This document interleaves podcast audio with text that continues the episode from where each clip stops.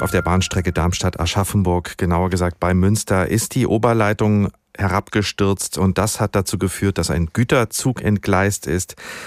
Und in diesen ist dann ein weiterer Zug aufgefahren. Diese Strecke ist jetzt also nicht passierbar im Moment. HR-Info-Reporterin Petra Demand ist am Unglücksort.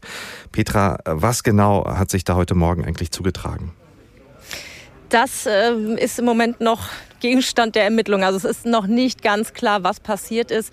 Was man weiß, ist, dass wohl einer der Züge auf der Strecke gestanden hat oder zumindest sehr langsam gefahren ist und ein zweiter dann in diesen fast oder stehenden Zug reingerauscht ist.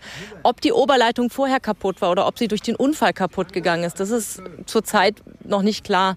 Ähm, was ich auf jeden Fall hier sehen kann, ist, dass es den Zug, der reingefahren ist, also zwei Güterzüge, den hat es richtig von den Schienen katapultiert. Die Lok liegt also in dem benachbarten Feld mehrere Meter entfernt und die einzelnen Waggons sind hier übereinander gestapelt. Also sieht schon sehr wüst aus hier. Und es hat eben auch einen Todesfall gegeben. Der Lokführer hat das offenbar nicht überlebt, der Lokführer des auffahrenden Zuges. Hat es weitere Verletzte gegeben? Nein, soweit ich weiß nicht. Der ähm, zweite Lokführer hat es relativ gut überstanden, das Ganze. Ihm geht es den Umständen entsprechend, entsprechend gut. Und der, ähm, der äh, getötete oder der gestorbene Lokführer, der wird eben gerade noch geborgen. Das war nicht so leicht, den ähm, aus dieser Lok rauszuholen. Die stand noch unter Strom. Und da sind die Rettungskräfte also gerade dabei, im Feld da ähm, ihn aus der Lok zu holen. Wie lange könnten jetzt die Aufräumen und die Reparaturarbeiten dauern?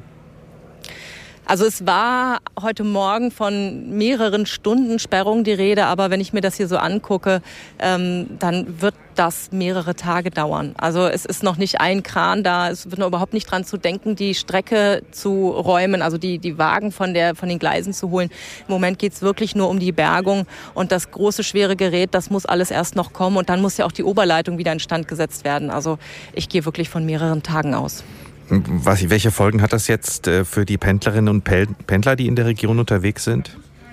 Also Zugausfälle gibt es nach Auskunft der Bahn nicht, lediglich Verspätungen und das betrifft eben die Strecke zwischen dem Bahnhof Babenhausen und Dieburg und da die Regionalbahnen 61 und 75, die werden wohl umgeleitet, aber da sind eben Verspätungen an der Tagesordnung im Moment.